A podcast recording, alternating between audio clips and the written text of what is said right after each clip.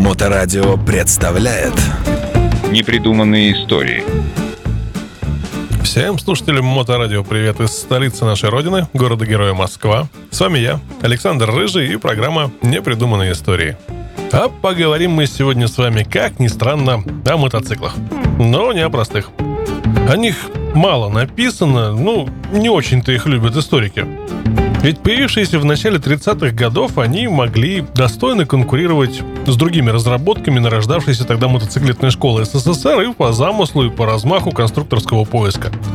И как знать, не случись тогда руководящего указания, ведущим центром мотоциклетной промышленности страны Советов в середине 30-х годов мог бы стать не Ижевск, а вполне себе Харьков. Окунемся ненадолго в атмосферу того времени. 1930 год. Центральный совет Автодора дал приказ. Автодоровцы, на маневры. Дайте нам мотоцикл. Ну, еще бы. Всем, очевидно, не исчезла угроза со стороны врагов внешних и внутренних, а тогдашнему Автодору э, это общество содействия автомобилизации и улучшения дорог отводилась весьма важная роль в моторизации страны. К тому моменту было построено 6 опытных мотоциклов «Союз» и 5 «Ижей». Группа под э, руководством Мажарова, о котором я вам уже рассказывал в предыдущих выпусках, опробовала различные концепции компоновки мотоцикла и силовых агрегатов различных конструкций. Позже Часть изевских инженеров перебралась в Ленинград, где началась подготовка к массовому производству мотоциклов, э, единичные экземпляры которых получили обозначение L300. И появились они уже в 1930 году. Э, работа московской мотосекции Автодора была подвергнута основательной критике. Главный вопрос – советское мотостроение. Собственно, он и был ею отодвинут на задний план. Секция должна была мобилизовать общественное мнение для создания мотоциклетной промышленности вслед за автомобильной – Периодика того времени дает неплохое представление о темах, владевших умами и чувствами, и, как видим, подход к проблеме мотоциклизма был весьма серьезным. Но не следует думать, что все ограничивалось только призывами и дискуссиями. Ведь на ходу, в том числе у индивидуальных владельцев, было очень много мотоциклов не только 20-х годов, но и времен Первой мировой войны и совсем уж старорежимных. Битые, в массе своей изношенные до последней крайности, собранные зачастую из двух-трех различных конструкций, колесили они по дорогам Советской России все вот эти вот многострадальные агрегаты. Автодор делал многое, чтобы помочь владельцам. Старые мотоциклы, моторы, детали отыскивались, восстанавливались и реализовывались в государственных магазинах и на специальных складах. Широко применялись и всячески поощрялось то, что тогда называлось самодеятельным конструированием – Передовой опыт распространялся с помощью периодической печати. В автомотожурналах постоянно появлялись схемы и чертежи модификаций на тот или иной агрегат. В каком-то смысле кастомайзингом занимались почти все обладатели двух колес с мотором, вот только делали они вовсе не от желания выпендриться, а исключительно по нужде и без запчастями была полнейшая катастрофа.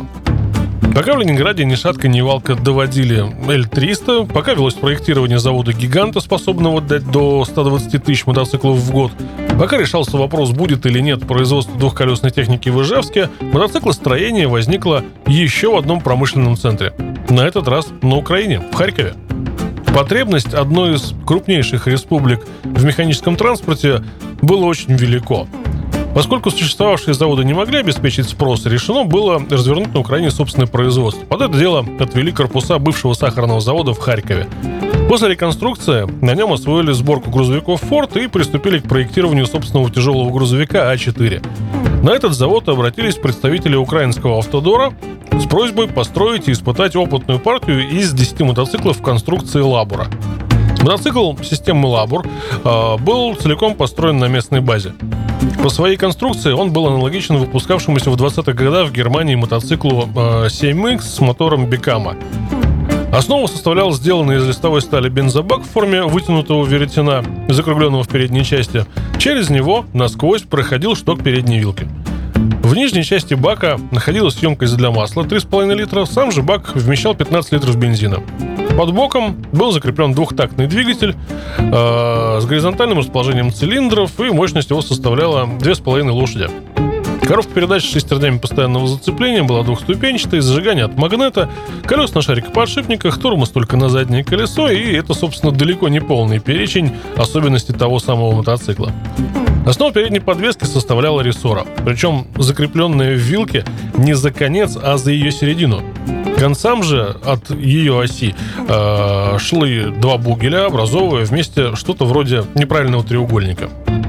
Весил этот мотоцикл 78 килограмм и на испытаниях показал скорость около 80 километров в час при расходе топлива около 3 литров на сотню. Наличие масла бака указывает на раздельную смазку, но как эта проблема была решена лабором, мы уже вряд ли узнаем. Планировалось, что цена одного экземпляра в массовом производстве не превысит 450 рублей – Однако заводские специалисты не торопились с изготовлением лаборов, не имея необходимого опыта. Руководство Треста Укрмета, куда входил завод, решило, что для определения лучшего мотоцикла стоит организовать все украинский мотопробег, который состоялся летом 1930 года.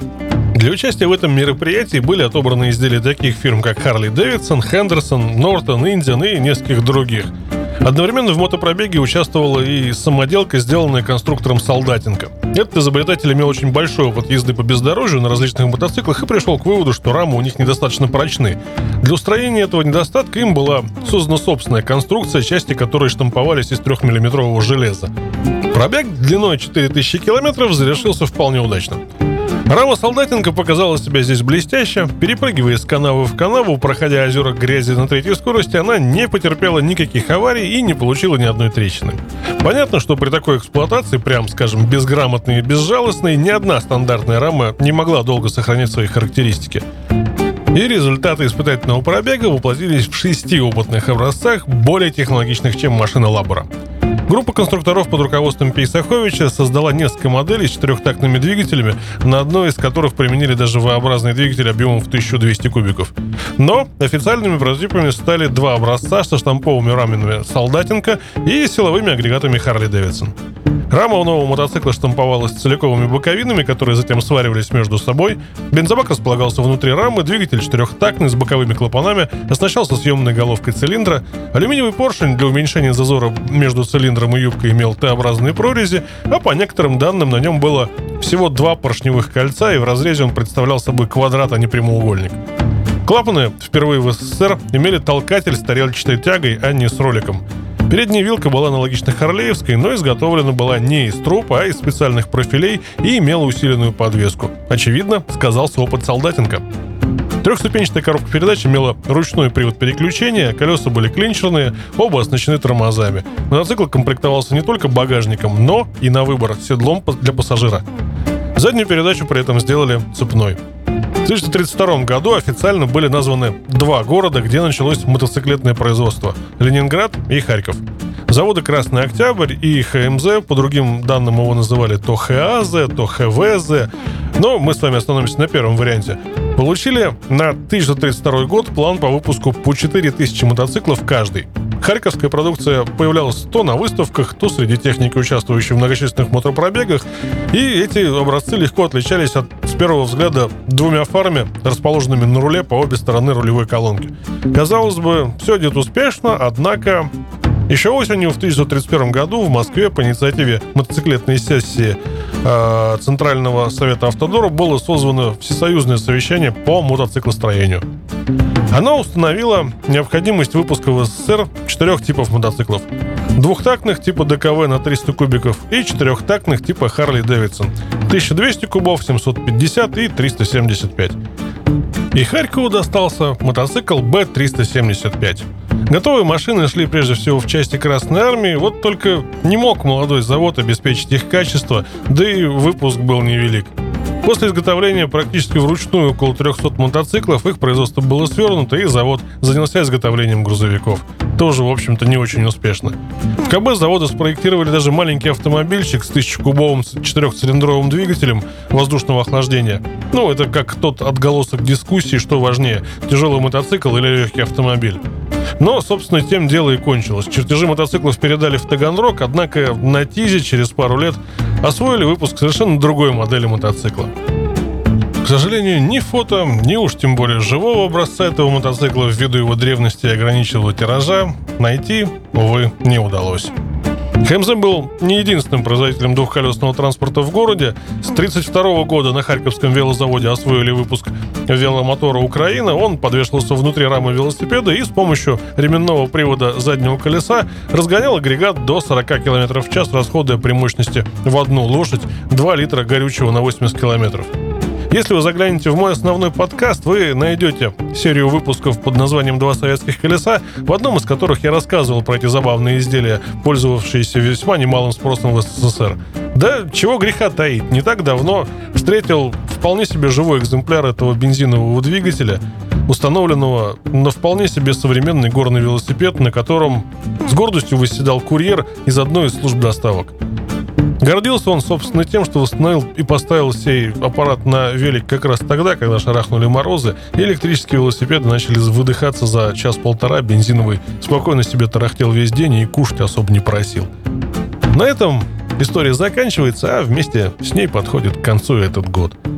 А посему я, Александр Рыжий, мотоклуб «Хост» и дружная команда «Моторадио» с удовольствием поздравляем вас с уже прошедшим Рождеством и наступающим Новым Годом и желаем вам долгих, ровных дорог, впечатляющих приключений, радостных встреч и ни гвоздя, ни жезла, разумеется. С удовольствием напоминаю вам, что все выпуски этой серии можно прослушать в подкастах радиостанции в любое удобное для вас время. А с вами был Александр Рыжий, город Москва, мотоклуб «Хост», город Санкт-Петербург и дружная команда «Моторадио». С наступающим вас и до встречи в новом году. Непридуманные истории. На Моторадио.